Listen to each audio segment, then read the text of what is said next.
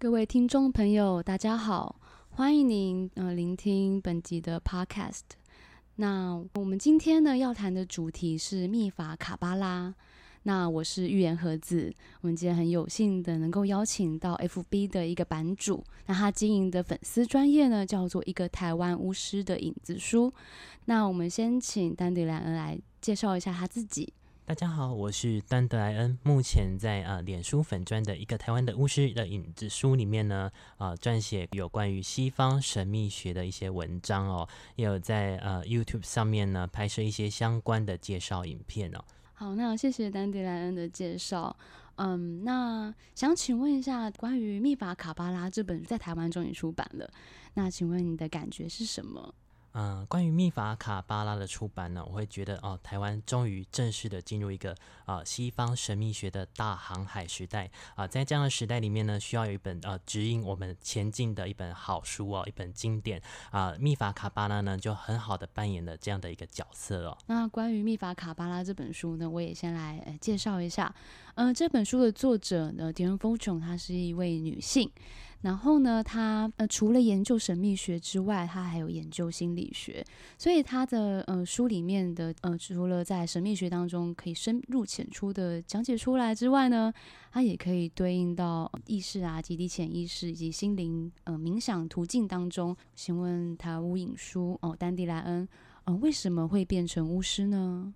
首先啊，就定义上来说，我算是奉行现代巫术的实践者。当然，有稍微接触过现代巫术的同学们呢，都知道它其实有相当大程度与仪式魔法共享同一个仪式工作的骨架，甚至呢，也受到了仪式魔法的秘术哲学思想所影响。所以呢，我对于西方魔法也有涉猎。原则上，操作威卡的巫术仪式、奉行威卡信仰的工作者呢，都会以女巫、巫师之称啊、而我呢，就是呃此道之中的一个小巫而已哦。但如果说是呃更原始的巫术的话，我就还不到那样的程度哦。而、啊、在原始的巫术信仰之中呢，原则上巫师的成型是非自愿成就的，通常巫师都是神责居多。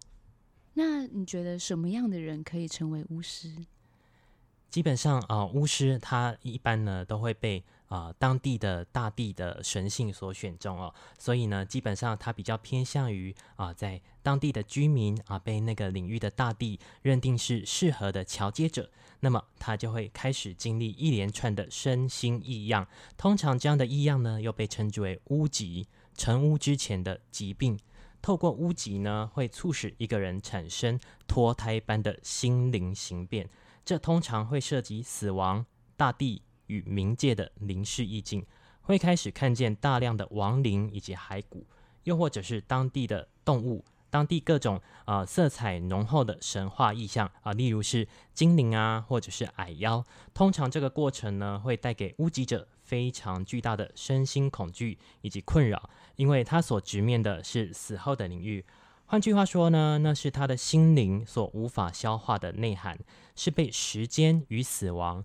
带入这片土地阴暗面与禁忌处的各种故事、意志以及力量动态。如果他无法找到正确解决的方式，就会被这些阴暗深处的故事意象所占据，被禁忌的力量所拉扯干预，直到身心崩溃。而通常呢，会被大地所选上的人，一般可能是在身心体质上比较倾向于可以接触到潜在层面的人。如果没有成巫这一类型的人呢，也可能会在往后的生命之中遭受到类似的事态哦。而如果没有神灵的看顾以及指引，啊，这里指的神灵呢，其实就基于他的心灵而言，更加潜在深远的意志以及秩序。一旦当他经历到潜在黑暗面的袭击，那就会是毁灭性的。嗯、呃，那在这边我想要就是做一个提问，就是想请问一下，嗯、我的理解是，好像是人当他走入了一些混乱。黑暗或是深层的无意识层面当中，他如果有足够的意志力跟精神力的整合回来，那似乎也是呃成巫道途当中的一项试炼。那我请问，我这样的理解是可以被接受的吗？嗯、基本上就是这样的运作原理没有错哦。当一个呃有资质可以成屋的人呢，面对那样的可怕屋脊的时候啊，他可以从黑暗中找到光明，从死亡中找到生命，从毁灭中找到不坏的根基时，他会在触底之后呢，重新唤醒自身的生命力量。这时候，真正的疗愈就会发生。他会洞见，在这一切之后呢，仍然存在着永恒不移的大地，从而让自己转生成与大地根基相联系的新生的心灵。那我想要再问一个比较私人的问题，啊，请问丹德兰恩。你在呃成为一个巫师的实践者的道途中，那有没有也是触碰到黑暗心灵的经验？那方便跟各位听众分享的呢？嗯、原则上呢，呃，这方面其实比较偏向于说是我个人实践的一个过程哦。啊、基本上呃，在呃传统巫术来讲，它所触碰到的是属于当地的。黑暗面，当地的禁忌处啊。如果说是在个人实践的啊，例如说现代巫术的道途上啊，哈，他的确会在这个历程中碰触到一些关于个人黑暗的啊一些挑战啊，一些整合的关键啊啊。其实我个人呢本身就有呃经历过类似的经验哦。嗯，感觉我们在人我关系、物我关系，然后大家就是在这个族群里面一起生活着。其实人跟呃世界，呃万物都是息息相关的。那在这样的过程中，可能有巫疾的人也会比较敏感的，能够接触到嗯、呃、更多的呃集体的黑暗面相，是这样的感觉吗？对哦，因为、嗯、呃在。传统巫术来讲，有巫籍的人呢，他在先天上就比较容易去探触到我们事物的潜在面啊。如果说呃他本身呢没有呃经历过比较适当的处理的话，当他在呃遭受到这些心灵层面、潜在层面的袭击时，他是有比较高的呃几率呢会有导致心灵疾病的一些风险存在哦。真的很谢谢呃丹迪兰恩能够分享这个巫术道途当中嗯。面临的一些状况，那我们接下来呢，要把主题带回来。我们的这次要谈论的书籍《秘法卡巴拉》书中有一个章节哦，它有讲所谓的道路的选择。其中呢，它的开头啊，就是说，如果实习者就是不断的更换系统，然后在灵性方面可能不太会有进展。那假如有人跟你说我想要学魔法，你会想要给他什么样的建议？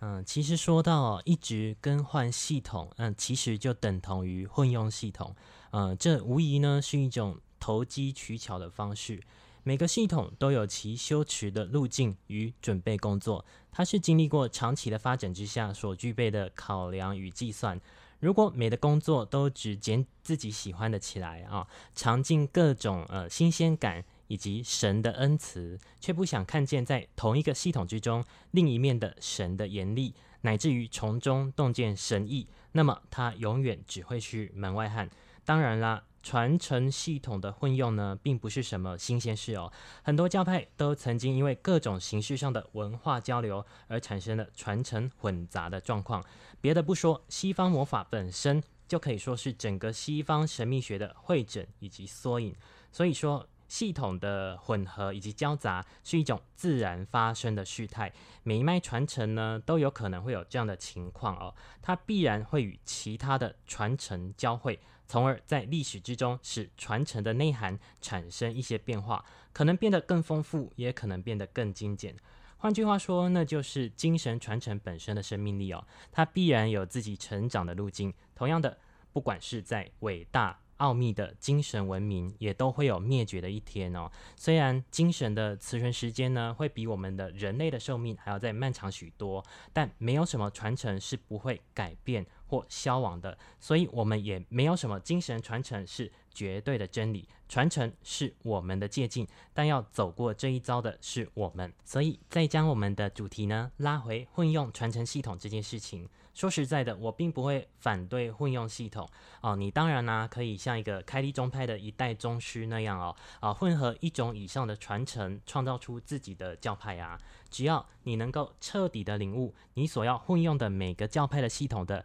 啊内涵以及它的底蕴，你是真的在生活之中去参与其中的精神信念，并且诚心的实践其中的工作。一旦你做到这一点，啊，而你感觉呢，这还不够接近你呃生命的精神愿景啊，你必须参照其他啊，你同样有接触的系统啊，啊，才能够啊找到成就自身道途的方向。那么你就可以混用系统，因为每个时代有每个时代不同的生活方式与不同的价值观，所以啊，精神的传承呢，能够呃存留下来。必然是在某方面随之变化，或者跟呃其他的思想结合啊，来进行的变成一个质变哦。而这样的变化过程呢，仰仗于人是否深深的参与进传承之中，并且真的实践过啊、人呢才能够在不损及啊、精神传承核心的前提下去做到调整以及结合，乃至于巧妙变化的动作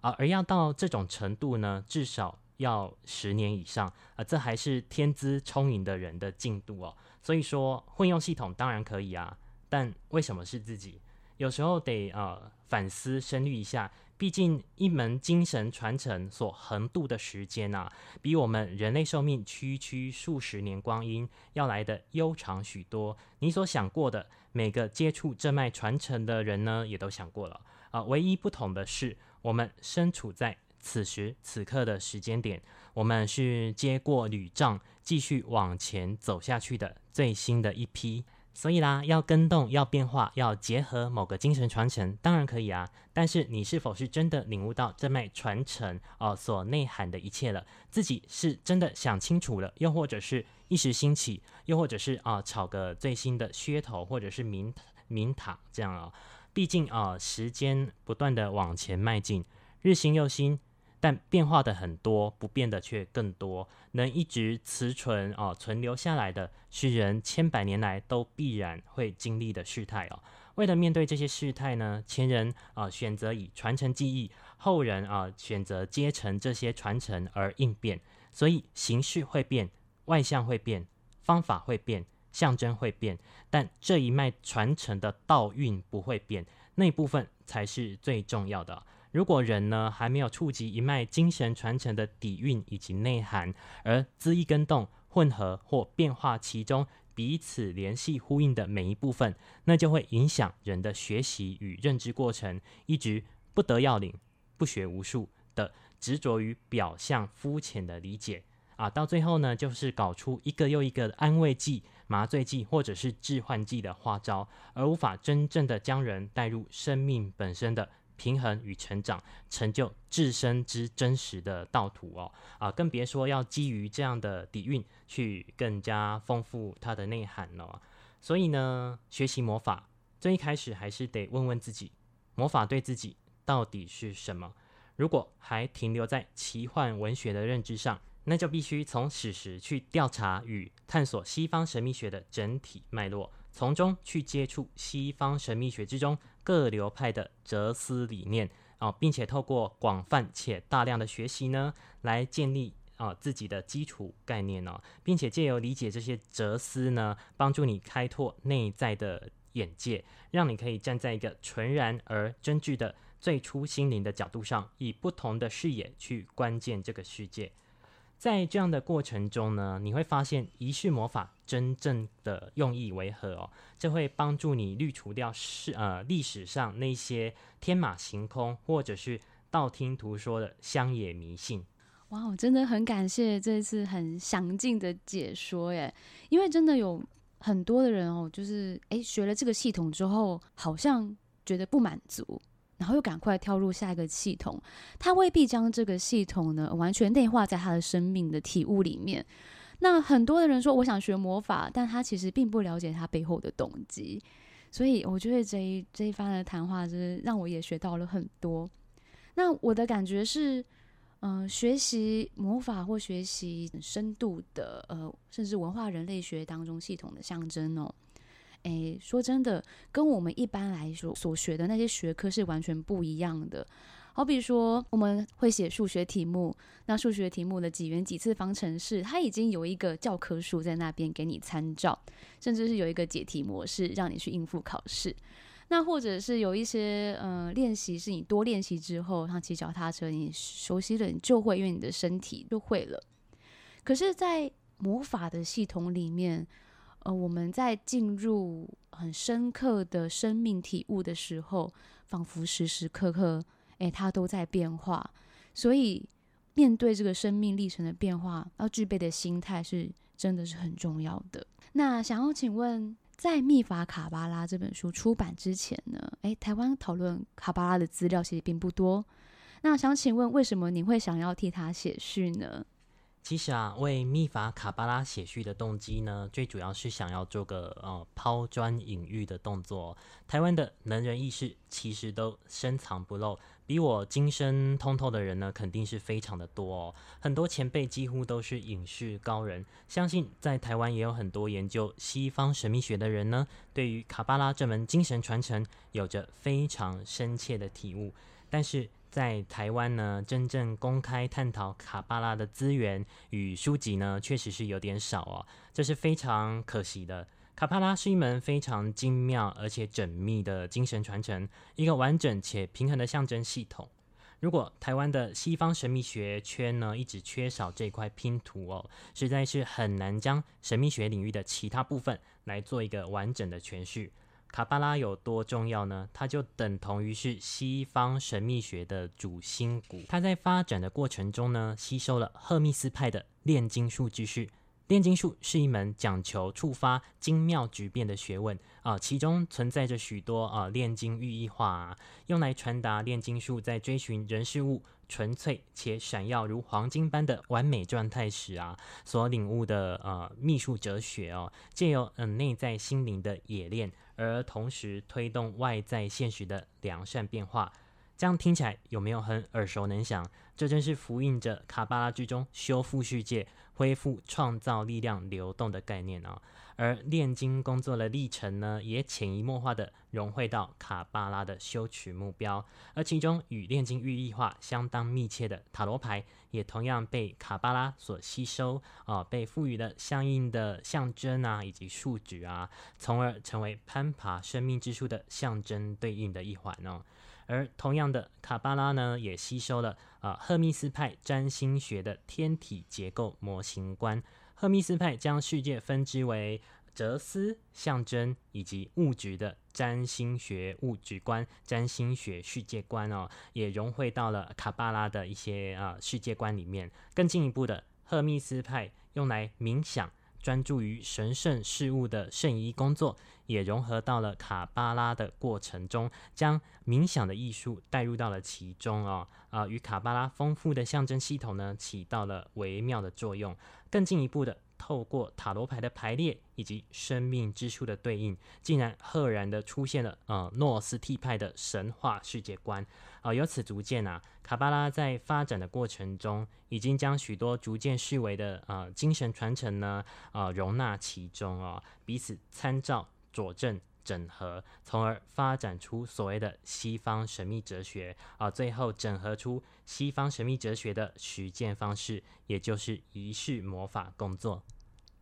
哇哦，可见卡巴拉真的与当代的身心灵啊，可能包含人类图、占星、塔罗以及诶冥想实修哦，都会有关联的呢。最近有一部美剧哦，叫做《The Magicians》，那在你的呃网页上也有出现过，其中呢提及了神级压力。好，那神级压力这个部分呢，作者在书上也有这样的描绘。那为什么会有这样的理解呢？那卡巴拉世界当中，这个神是什么样子的？现在的影视作品可能会怎么样子的，在这个世界观下被影响并产出？神级压力啊，事实上是一句蛮有名的魔法俗谚哦。啊，虽然在网络上查不太到这句名言啊，但是在台湾出版的两本专门探讨塔卡巴拉的书籍之中呢，都不约而同的呃提到了这句话哦，分别是在《秘法卡巴拉》第一部第五章的第十一节，以及《生命之树卡巴拉》的第一百三十一页。事实上，这句话呢很难用言语的概念去描绘哦，它需要想象功能的神秘联想，在高度的运作下，才能隐约瞥见这句话背后所要象征的寓意为何。但如果啊、真的要以比较容易理解的方式去讲述，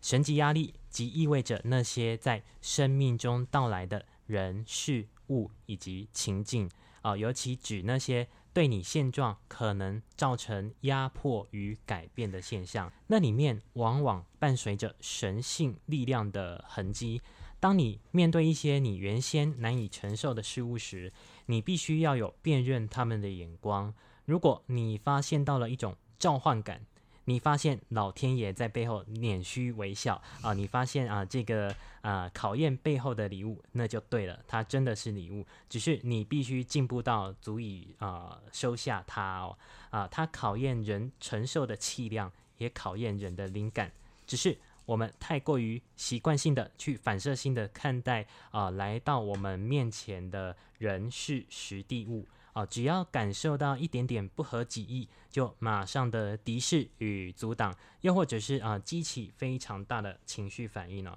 所以我们的直觉与灵感呢，能否辨识到来到身边的力量之真貌，就是关键。如果真的是礼物，我们将运用哦，如同圣杯般的承受性去接受它，转化它，让它真正孕育成我们的助力。换句话说，任何在精神愿景以及物质生活之中取得稳健且深层的平衡，从而能够啊、为了自身的意志与祈愿，以明确的意识与坚定的态度去牺牲、去坚持、去感知内在与外在的种种交换与冲突，从而以足够的气量去承接、转化以及孕育的人呢，都是非常高明的魔法师。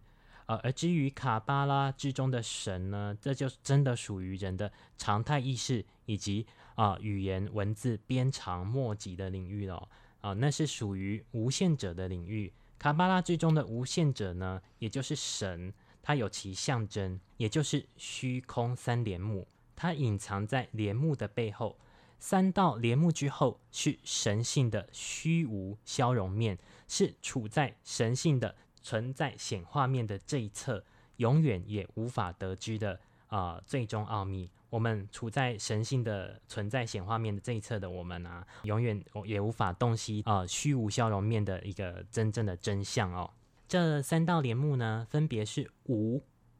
无量、无量观。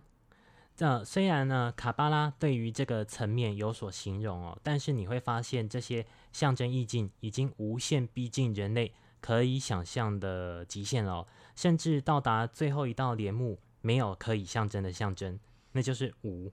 这个无并不是什么都没有，而是你自身乃至于整个神性的显化面都消融其中，不在了，就像是冰块融化了，水蒸发了，哦，云雾消散了，你可以用来觉知的一切载体与参照都消失了，那就是无。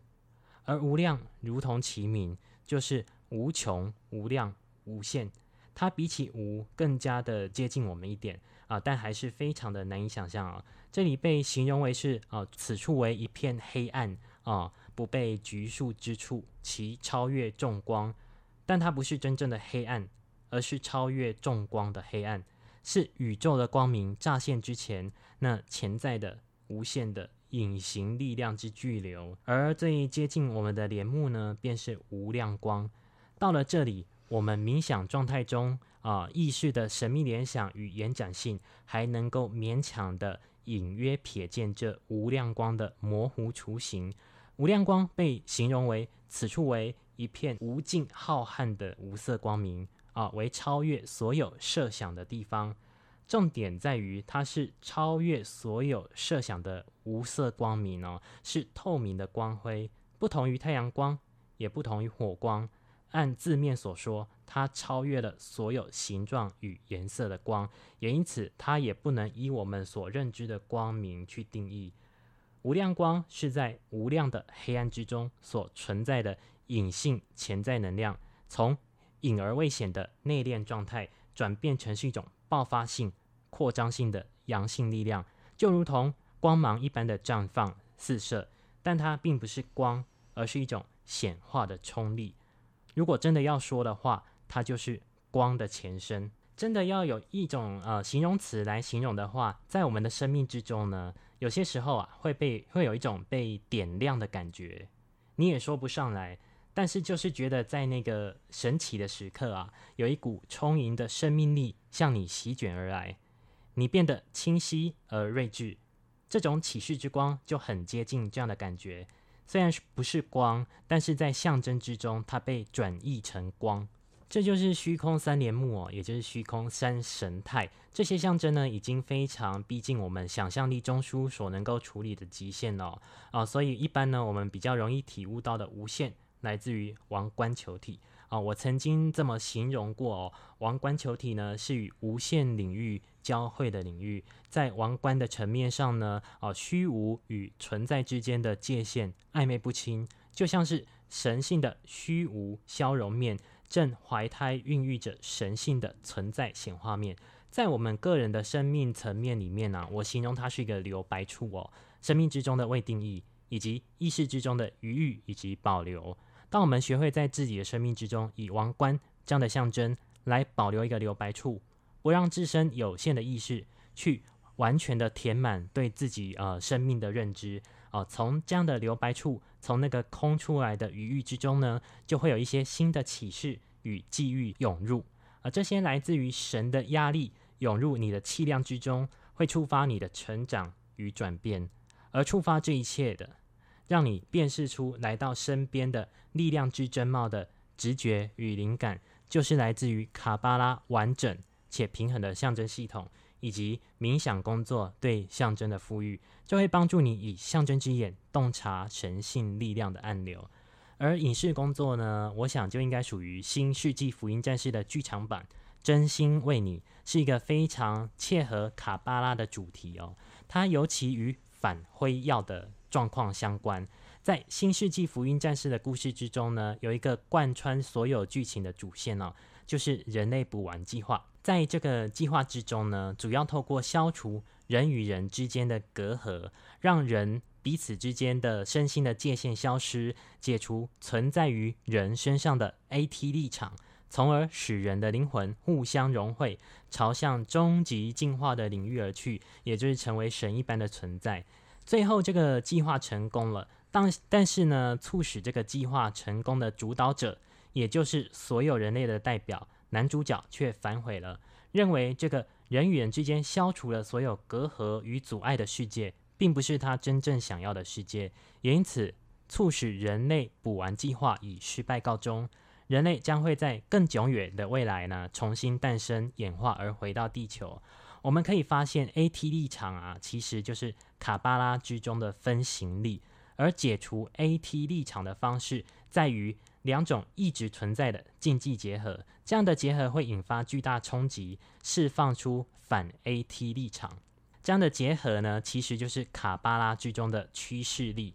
而在最后，男主角察觉到了这一切的错误。啊，因此放弃了让全人类成为完全融合的绝对存在。这其实牵涉到了反辉耀哦。例如在密法卡巴拉之中就有说到哦，啊，对于本质倾向密法之路的人而言呢，有形层面的规范并不符合他意。然而，他能够在啊圆满完成最低下的部分啊，习得有形层面的诸多课题之前呢，总会有一股直接放弃面对有形生命的奋斗，而退回到呃较高层次的微妙诱惑。人与人之间的交流是必须付出真心与诚意的，从而在长远的联系之下建立信任以及情谊的流动。而非草率的破坏他人的界限，进犯他人的生命啊、来获得安心与信任哦。啊、所以呢，我觉得《新世纪福音战士》就是一部啊、关于探讨反辉耀是很好的一个题材哦。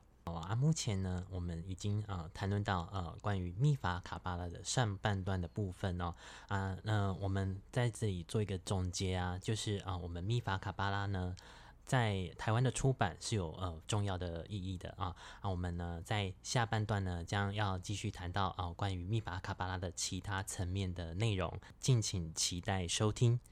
好，那就谢谢各位听众。